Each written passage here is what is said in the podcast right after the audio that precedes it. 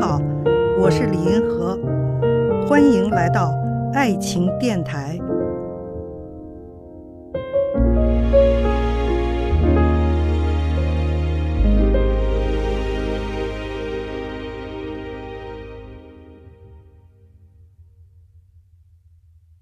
有一位听众提了这样一个问题：婚后怎样发展健康的异性朋友关系？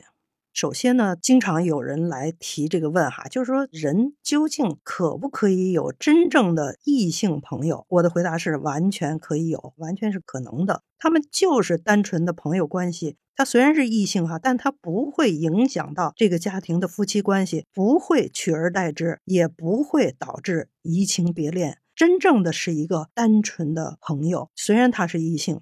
那完全可能啊，就是有这样的情况啊！不要以为只要是异性就一定会是不正常的，会是暧昧的，没那么单纯的、纯粹的朋友了。我觉得这个认知首先应该有。那么，怎么样建立这样的关系呢？我觉得双方哈交异性朋友的这一方要注意分寸，不要发展性关系。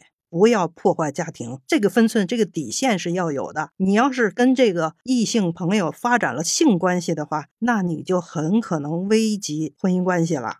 配偶的一方呢，他应该给对方一点空间，不要过于紧盯，不要过于的嫉妒、独占欲，不要太强。是吧？就是说，我的配偶的一切的时间、精力、关注，要百分之百的由我来占有。他只要分给朋友一些，我就不干，是吧？我绝对不可以，尤其是不能分给异性朋友。独占欲，我觉得太过分了，是吧？所以呢，在婚后要发展健康的异性朋友关系，双方是都要有所克制，要给对方留有空间，留有他自由选择交友的空间。而且在交往过程中呢，一定要注意守住底线，不然的话就会威胁到现有的夫妻关系。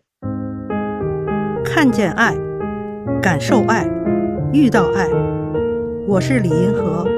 我们下期再见。